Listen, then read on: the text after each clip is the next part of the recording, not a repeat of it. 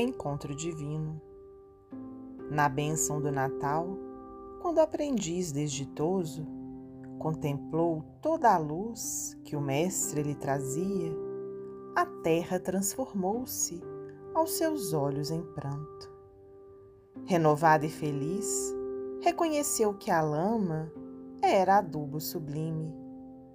Notou em cada espinho uma vara de flores e descobriu que a dor, em toda parte, é dádiva celeste. Assombrado, viu-se, enfim, tal qual era, um filho de Deus Pai, ligado em si à humanidade inteira. Descortinou mil sendas para o bem, no chão duro que lhe queimava os pés. Encontrou primaveras sob o frio hibernal e antegozou colheitas multiformes na sementeira frágil e enfermiça.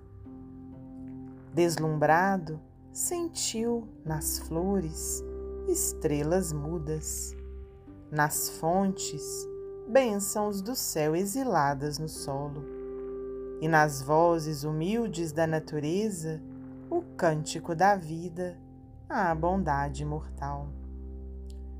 Abrira-se-lhe na alma o grande entendimento. Não conseguiu articular palavra à frente do mistério. Somente o pranto de alegria profunda orvalhou-lhe o semblante em êxtase divino. E desde então passou a servir sem cessar, dentro de indevassável silêncio, qual se o mestre e ele se bastassem um ao outro, morando juntos para sempre, à maneira de duas almas vivendo num só corpo, ou de dois astros a brilharem unidos em pulsações de luz no coração do amor. Rodrigues de Abreu, psicografia de Francisco Cândido Xavier, do livro Antologia mediúnica do Natal.